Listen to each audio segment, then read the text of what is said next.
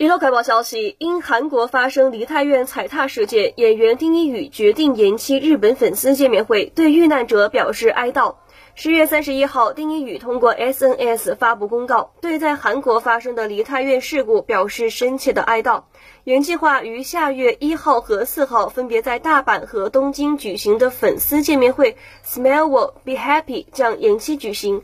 此前，丁一宇凭借着和全玉丽出演的 MBN 热播剧《打包袱》，俘获了一大票日本观众的心。